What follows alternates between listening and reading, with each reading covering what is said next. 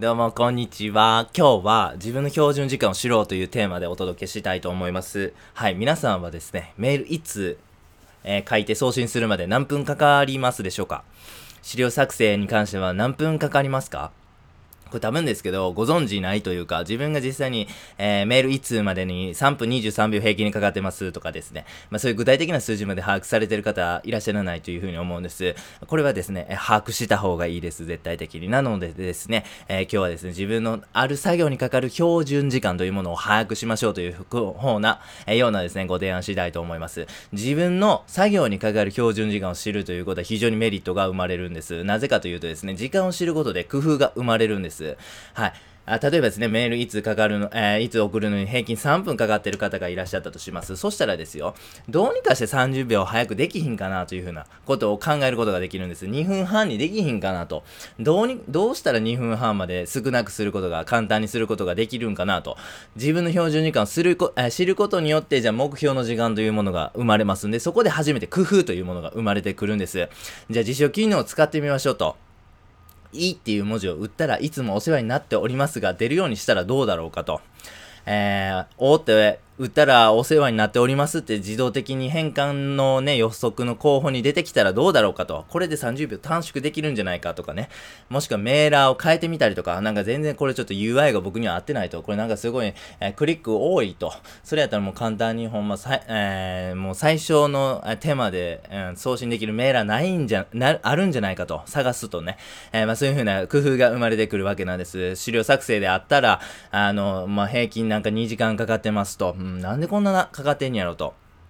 もうちょっと早くできひんかな ?1 時間できひんかな？そこで初めて工夫が生まれるわけです。な同じ作業で手間取ってるなと。俺は過去の事例を調べるのがめちゃめちゃ下手やなと。過去の事例をなんか調べるので、まあめちゃめちゃなんか同じようなページ見てるし、同じような情報をし、あのね、調べてるし、なんかここでがちょっとボトルネックっぽいなと。まあこれも毎回同じ調べるような情報やったらもうこれは Evernote とか Notion とかを使ってもう情報っていうもの大体ここにあるっていうもの一回ちょっとまとめてしまうっていうのもありやなと。ああ、なるほど、なるほど。そうすることによって、これ同じ手間が省けるから、もしかしたら1時間もいけるんじゃないかな、というふうにですね、工夫とかツールを使ったりとか、なんかそういうふうな、えー、改善の、なんか、モチベーションときっかけが生まれるんです。そのためにも、まず第一のステップは、自分の標準時間というものを知ることなんです。はい、やり方ですね。標準時間を知るために、まずあなたがやるべきことというものは、これはまあ、キッチンタイマーで測りまくることなんです。はい、ああの、いろんなメーカーから売ってますね。僕はタニタのキッチンタイマーが好きです。めちゃ、あの、画面がでかいんですよね。